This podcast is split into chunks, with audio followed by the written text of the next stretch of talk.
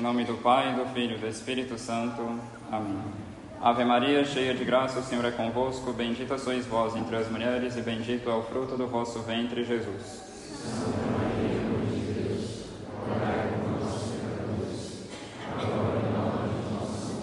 Nossa Senhora das Dores, glorioso São José, em nome do Pai, do Filho e do Espírito Santo.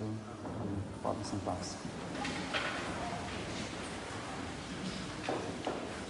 Prezados, estamos então no domingo da sexagésima e gostaria de falar hoje de uma virtude que muito nos acompanhará na quaresma, que se aproxima, ou ao menos deveria nos acompanhar. Trata-se da virtude da temperança. Essa virtude é muito necessária para fortalecermos nosso coração e para enraizarmos ele em um amor sincero para com Deus e para com o próximo. Então, para entendermos o peso e a importância da temperança na nossa vida espiritual, busquemos primeiramente analisar ela em si mesma, depois sua relação com a virtude da caridade e, por fim, os males da intemperança e a beleza que a temperança realiza em nós. Então, a temperança em si mesma, de forma resumida, podemos dizer que a temperança é uma espécie de tempero de medida. Ela nos dá o modo certo, a medida certa de nos utilizarmos dos prazeres nessa terra. Uma pessoa, por exemplo, ao fazer algo na cozinha, precisa escolher a medida certa de sal. Se coloca muito, a comida fica muito salgada. Se coloca pouco, ela fica sem sal. O bom cozinheiro escolhe a medida certa do tempero para não exagerar, seja por excesso, seja por defeito. Então a pessoa, pela temperança, aprende a se servir dos prazeres de modo ordenado, na medida certa, de forma que seu coração não se entrega a eles fora da medida, a ponto de perder o controle. Com essa medida certa no uso dos prazeres, a pessoa adquire um certo controle sobre sua parte sensível por esse motivo, alguns a chamam de autodomínio. Às vezes podemos encontrar autores que chamam a temperança de autodomínio. Claro, a temperança não se resume ao autodomínio, mas um dos efeitos dela é justamente esse autodomínio. Esse autodomínio da temperança é importante porque se a pessoa não tem esse controle sobre si mesma, dificilmente ela conseguirá fazer algo de sólido não só para Deus, mas para o próximo e mesmo para si mesma. Podemos nos perguntar, diante de uma pessoa temperante ou intemperante, quem governa quem? A pessoa governa os impulsos dela, controlando-os, mortificando-os, ou são eles que a controlam? Quem puxa quem? Seríamos nós também caniços agitados pelos ventos, não se trata, é claro, de tirarmos o prazer de nossas vidas, mas sim de ordenar eles, a fim de que não nos entreguemos a eles de forma desordenada, exagerada. Nosso coração não consegue viver sem prazeres e alegrias. O problema não é tê-los, mas sim nos afeiçoarmos a eles de forma desordenada a ponto de deixarmos Deus e a vontade dele de lado, a fim de nos entregarmos a esses prazeres. Então, de forma resumida, a temperança é uma espécie de medida. A pessoa vai se entregar a prazeres honestos, obviamente, nessa terra, mas na medida certa. Qual a relação então da temperança com a virtude da caridade, logicamente, com a perfeição cristã? São Francisco de Sales dizia que se ele soubesse de um só laço de afeto na alma dele que não fosse de Deus, em Deus e para Deus, ele iria se desfazer daquilo imediatamente. Trata-se exatamente disso. Durante nossa vida, acabamos por amarrar muitos laços em nossos corações que começam a disputar nele o amor que deveríamos estar consagrando a Deus. Então, por assim dizer, quando Deus busca nos puxar para o lado da vontade dele, é como se esses laços que o exagero nos prazeres acabaram criando em nós, é como se esses laços tivessem mais força para nos arrastar para o lado deles do que Deus para o lado da sua santa vontade.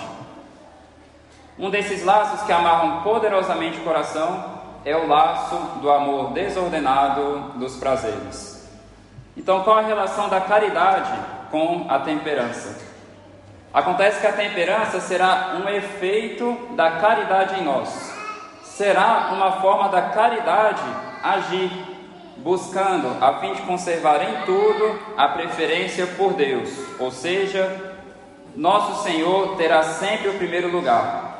A pessoa vai saber se moderar nas outras alegrias e prazeres, a fim de que Ele conserve sempre esse reino nas nossas almas.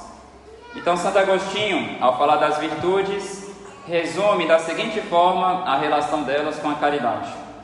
Então, Santo Agostinho nos diz: quanto a se a virtude nos leva à vida feliz, eu defendo que a virtude não é outra coisa senão o perfeito amor de Deus.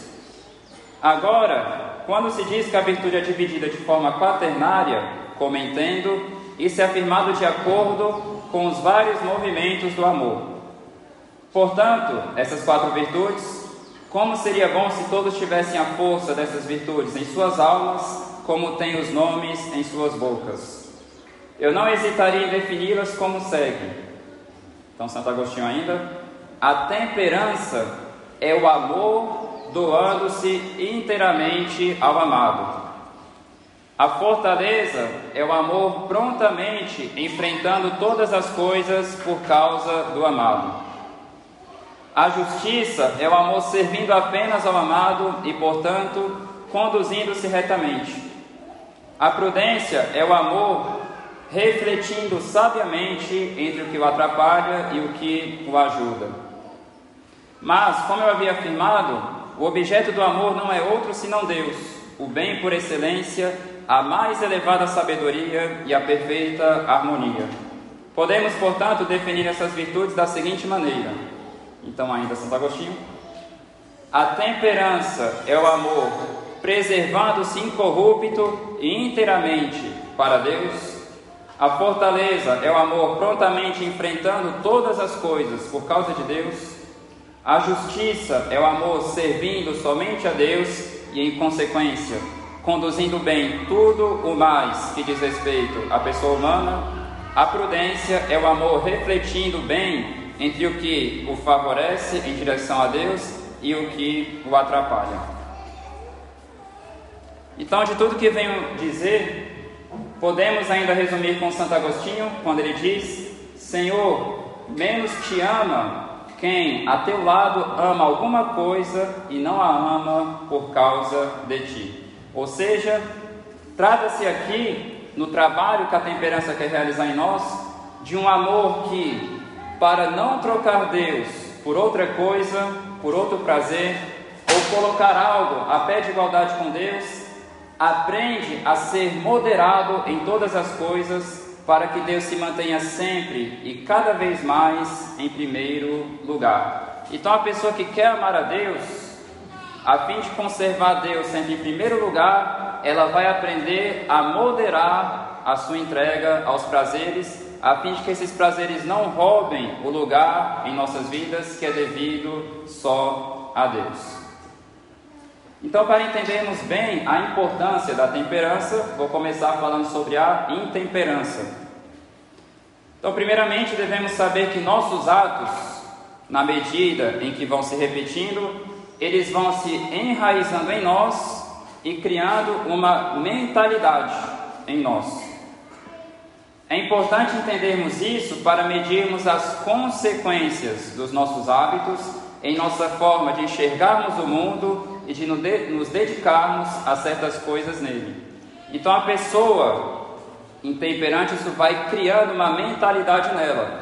Os nossos hábitos não são como enfeites. A pessoa coloca um anel, tira, esse anel a princípio não tem consequência nenhuma dentro da pessoa. Mas quando a gente procura praticar um ato e a gente repete ele, esses hábitos vão se enraizando em nós e eles vão moldando nossa mentalidade, nossa forma de enxergar o mundo e nossos interesses nas coisas aqui neste mundo. Então, a pessoa intemperante é aquela que se deixa levar de forma desordenada pelo prazer. Repito, o problema não está em ter prazeres, mas sim em se entregar a eles de forma desordenada. O que acontece então com a pessoa intemperante?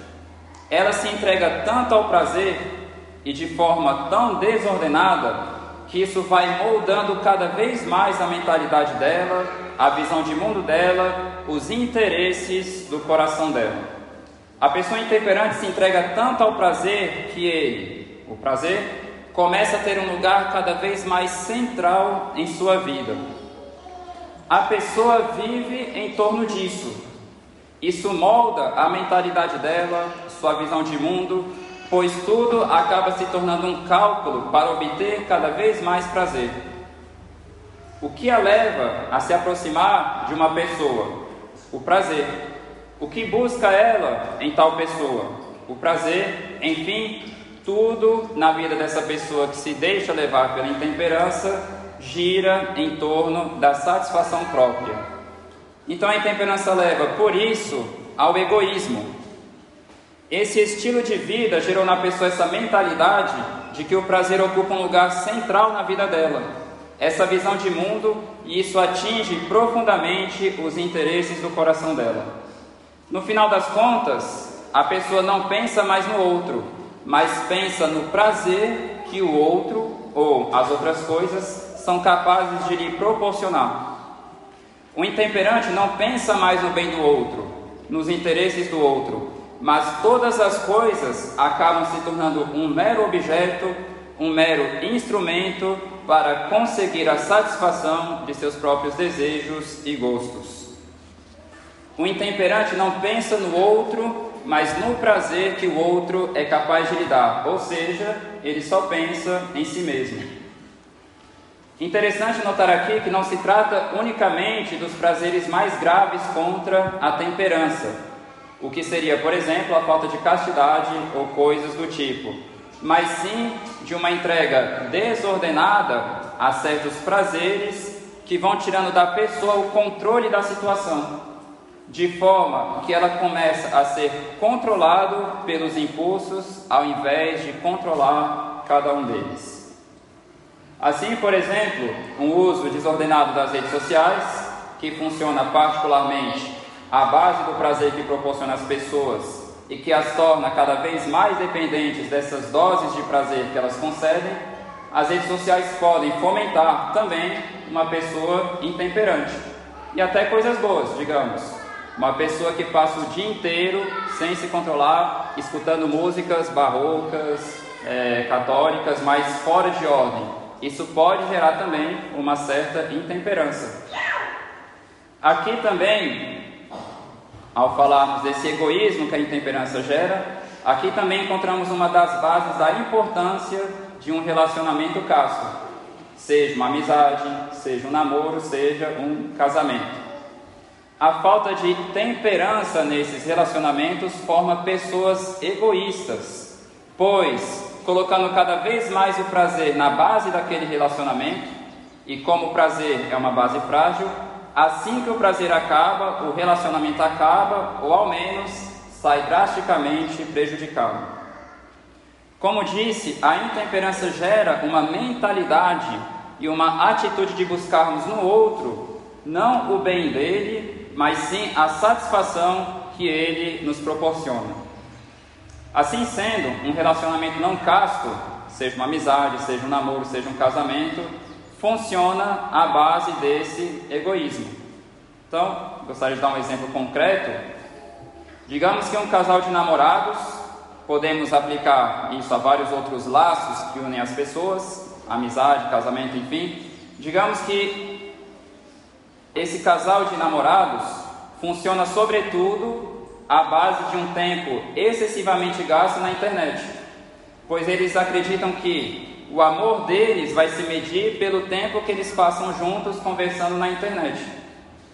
No entanto, se esse tipo de atitude fomenta neles uma intemperança, ou seja, uma falta de autodomínio, em que eles vão perdendo cada vez mais o controle da situação, aqui estou dando um simples exemplo do uso da internet, eles estarão, entre aspas, se ajudando mutuamente a se tornarem egoístas, ou seja, um leva o outro à intemperança, logo ao egoísmo, e cada vez mais Cada um deles só pensa no outro para medir a satisfação que o outro lhe pode proporcionar. E, infelizmente, isso acaba sendo presságio de um péssimo futuro. Então, muitos acabam se preparando para o casamento, mas podemos falar aqui de outros estados de vida também, enfraquecendo um ao outro, ao invés de se fortalecerem, justamente por essa falta de temperança. Outro efeito curioso da intemperança é a perda do gosto pela luta, a perda do gosto por aquilo que é difícil. Como a pessoa vive para o prazer, ou seja, vive para satisfazer os próprios gostos, vive para viver num certo comodismo, ela vai se fechando cada vez mais para a luta, para aquelas coisas que exigem dela esforço. Isso fomenta nela uma atitude de fugir de problemas que aparecem na vida delas fugir das dificuldades, ao invés de buscar encarar elas e resolver esses problemas na medida em que eles aparecem. Esse aspecto da intemperança faz a pessoa fugir da realidade dela, que exige um certo esforço, um certo sacrifício, para se refugiar nos seus prazeres. Resumindo, a intemperança paralisa as forças da pessoa na prática do bem. Na educação dos filhos, por exemplo, às vezes pode acontecer de famílias não se dedicarem como deveriam aos filhos, porque passam muito tempo se entregando a certos prazeres. Por exemplo, vídeos ou outras coisas que não terão muita importância para a vida em família poderiam estar se formando, por exemplo, ou dedicando aquele tempo para estarem mais com os filhos e assim por diante. Às vezes a criança está precisando ali da presença dos pais, mas como querem passar mais tempo com aquela diversão, assistindo vídeo, coisas que às vezes não acrescentam em nada na família, acabam deixando de lado um dever, uma obrigação, a fim de se entregarem aos gostos, ao que é mais agradável. E por fim, a intemperança faz a pessoa perder o gosto pelo céu. A pessoa está tão mergulhada nas alegrias aqui da terra que ela vai perdendo cada vez mais a capacidade de apreciar as alegrias das coisas do céu, as alegrias próprias de quem está buscando levar a vida espiritual a sério. É por isso que a intemperança, na maioria dos casos, produz o terrível mal da assídia, ou seja, a pessoa começa a ficar enjoada de Deus. Ela está tão mergulhada aqui na terra que ela não consegue nem mesmo mais apreciar e saborear as coisas do céu. Falemos agora da beleza da temperança. De certa forma, ao vermos os grandes mares da intemperança, já podemos de certa forma entrever a beleza da temperança. A temperança modera os nossos movimentos a fim de que eles não sejam desordenados. Ela coloca uma medida certa em cada um deles. Ela estabelece ordem. Ela modera os nossos impulsos de forma que somos nós quem controlamos eles e não eles que nos controlam. Ou seja, a temperança mantém as coisas sob controle. A temperança imprime um modo, uma medida na forma de a pessoa realizar as suas ações. Tudo nela é moderado, não se vê exagero, afetação, não se vê pressa e também não se vê lentidão. Então a pessoa não exagera nem para um lado, digamos assim, por ter colocado sal demais, e nem para o outro, por ter colocado de menos. Ela anda na medida certa não é agitada, não é lenta, ela é forte. Então vê-se uma grande tranquilidade nessa pessoa unida à agilidade, pois reina ali uma grande ordem. A pessoa temperante sabe inclusive suportar as próprias faltas com a devida moderação. Ela não se deixa levar por uma certa tristeza exagerada, mas também não se deixa levar por um certo relaxamento que não faria brotar nenhum arrependimento. A temperança imprime um modo, uma medida na nossa forma de tratar o próximo. Então não tentamos de forma desesperada, impetuosa, impor nosso querer ao outro, pois não nos deixamos levar pelo impulso. O que nos move é um desejo sincero do bem da pessoa.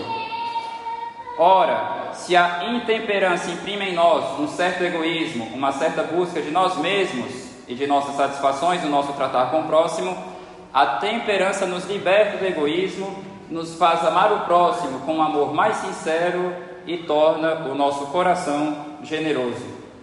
A pessoa não vive em busca de si, mas sabe pensar no outro, sabe se engajar em compromissos sérios, sabe se sacrificar. É por isso que a temperança é a alegria das famílias, a alegria das amizades, pois a temperança tornou esses laços mais generosos e mais sinceros. Libertou eles do terrível egoísmo fomentado pela intemperança e fez com que as pessoas buscassem no outro não a sua satisfação própria, mas de fato o bem. Por fim, e obviamente poderíamos falar muito mais coisas sobre a temperança, animada pela caridade, ela manterá nosso coração afeiçoado primeiramente a Deus. Quantas e quantas vezes alimentamos nosso coração de tantos amores que, quando estes devem lutar contra o amor de Deus, que devia reinar em nossas almas, quantas e quantas vezes esses afetos desordenados ganham. Parece que eles vão ganhando tanta força que, ao invés do amor a Deus, é o amor dos prazeres que reina em nossas almas. Assim, a temperança nos torna mais livres no amor a Deus. Então, eu gostaria de apresentar alguns meios que podem nos auxiliar a adquirirmos a temperança. O primeiro de todos e o mais importante, obviamente, é a oração, pois nosso Senhor nos diz: todo aquele que pede, recebe, ou seja, quem não pede, não recebe, como dizia Santa Teresa d'Ávila. A oração nos alcança a ajuda de Deus. Assim como um aluno com dificuldade em fazer uma tarefa pede ajuda para o professor a fim de realizar ela e por fim consegue realizar essa tarefa, Assim também, quando pedimos ajuda a Deus pela oração, Ele nos ajuda com Sua força a nos tornarmos temperantes. Então, obviamente, a oração, particularmente a devoção a Nossa Senhora e ao Santíssimo Sacramento, são grandes meios que os santos apresentaram para as pessoas se tornarem temperantes em todos, em todos os aspectos, mas, apesar de existirem muitos outros meios, gostaria de apresentar um que me parece particularmente interessante, sobretudo nos dias atuais. Trata-se de estabelecer e seguir uma rotina. A rotina é um ótimo instrumento para a temperança, porque ela nos faz, por um lado, estabelecer aquilo que devemos fazer e, por outro, nos auxilia no exame de consciência. A pessoa intemperante, como disse, vive de impulsos, ou seja, ela vive de forma cada vez mais semelhante à de um animal. No momento de elaborar uma rotina, enxergamos particularmente o brilho da razão humana, iluminada pela fé, obviamente, de forma que é algo muito belo ver uma pessoa seguindo uma rotina. Porque uma pessoa que simplesmente se deixa levar pelos impulsos começa a viver uma vida cada vez mais animal. Mas uma pessoa que segue uma ordem que foi pensada pela razão começa a viver, por assim dizer, de uma forma mais humana. E se esse pensamento foi influenciado pela fé, de uma forma cada vez mais cristã. Então a pessoa, para estabelecer os atos que ela deve praticar diariamente, teve que passar por um processo de reflexão, ou seja, ela teve que analisar quais são as obrigações dela, quais práticas ela deve adotar, em qual ordem e de qual forma, e assim por diante. Esse processo de reflexão leva a pessoa a estabelecer horários para tais práticas. É muito interessante ver que, ao seguir a rotina, a pessoa não está seguindo seus impulsos, como um animal, mas um caminho que foi traçado pela razão. Então, realmente, quando a pessoa segue uma rotina, a gente vê um brilho da razão iluminada pela fé, pois foi a fé que lhe ensinou a apreciar retamente todas as coisas, a apreciar o que é prioridade ou não e assim por diante. Mas quando a pessoa realmente segue uma rotina, a gente vê um brilho ali de uma razão que traçou o caminho pelo qual ela deve estar trilhando e não simplesmente ela se deixa levar por impulsos. Ao seguir uma rotina, a pessoa não está agindo como um caniço agitado pelos ventos, fazendo as coisas quando, por assim dizer, dá vontade ela segue a obrigação e o dever e não os impulsos. A rotina ajuda a examinar melhor os nossos defeitos em relação à temperança. Digamos, por exemplo, que a pessoa separou um horário para estudar. No entanto, no momento de se dedicar ao estudo, ela percebe nela um impulso tão forte dentro dela para se entreter com vídeos, que esse impulso é como uma força dentro dela que a arrasta nessa direção da satisfação dos prazeres. Ao ver isso, ou seja, que a pessoa se deixou seguir pelo impulso e não por uma coisa que ela tinha pré-estabelecido pela razão, ela pode examinar melhor onde que ela está agindo por impulsos e não segundo a reta razão.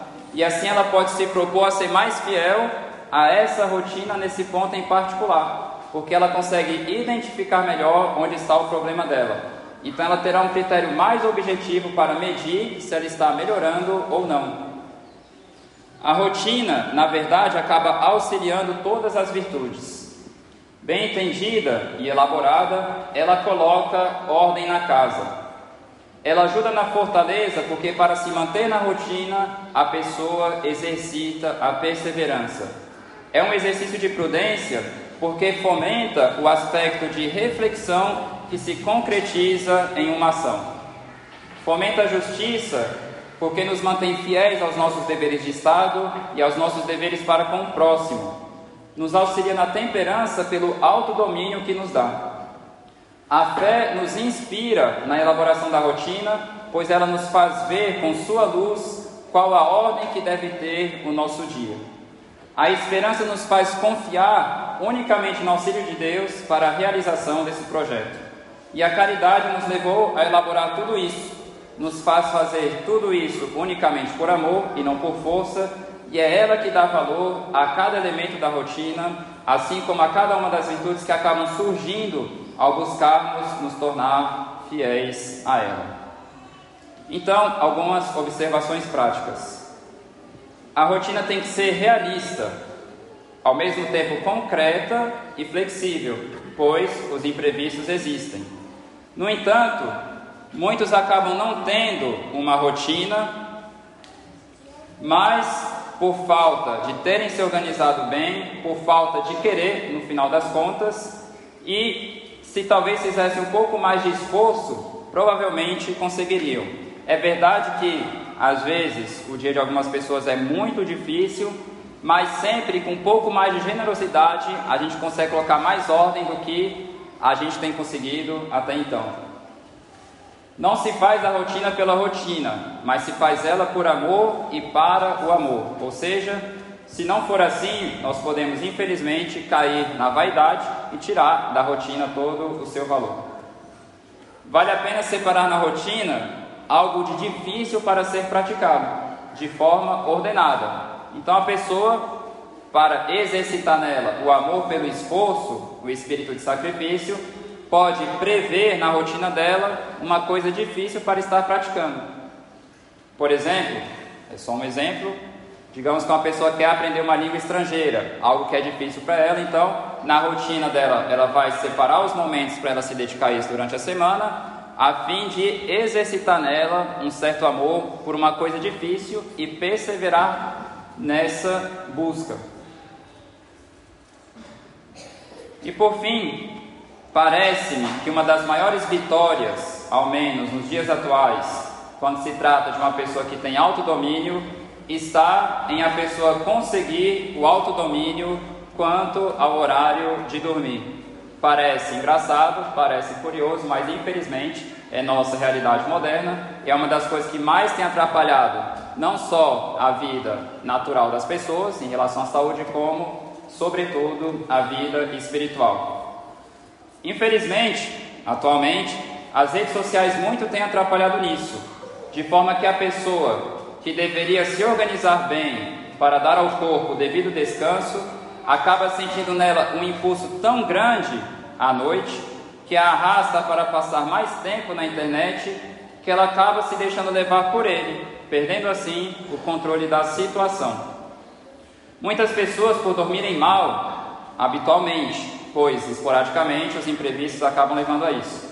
Muitas dessas pessoas acabam não rezando bem, ou se mesmo assim acordam cedo para rezar, rezam de qualquer jeito, cansadas, sem atenção, ou então desanimam pouco a pouco e enfim é um problema bem conhecido antigamente. Né? Antigamente também se falava das pessoas serem ordenadas no horário de dormir e horário de acordar, mas atualmente tem se tornado quase que um problema geral. Antes eram casos específicos, a gente encontra autores falando disso antigamente, mas hoje em dia está realmente uma calamidade. Enfim, importante consultar o diretor espiritual nessa questão da rotina, a fim de que ele analise e veja se de fato ela está razoável e adaptada às necessidades e às capacidades dela. Pois pode acontecer frequentemente de algumas pessoas criarem rotinas impossíveis que, ao invés de auxiliarem, vão mergulhar a pessoa no desânimo e no desespero. Então, peçamos a Nossa Senhora que nos dê a graça de termos um coração semelhante ao dela. Tudo no Imaculado Coração de Maria era voltado para Deus. Era um coração generoso, um coração cheio de bondade, de pureza, temperante, um coração cheio de um amor sincero para com Deus e para com o próximo, enfim, era um, coração santíssimo, um coração imaculado. Como diz nosso Senhor no Evangelho de São Mateus, onde está o teu tesouro, aí estará também o teu coração.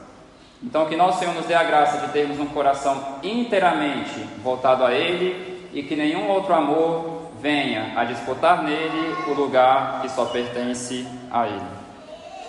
Em nome do Pai, do Filho e do Espírito Santo.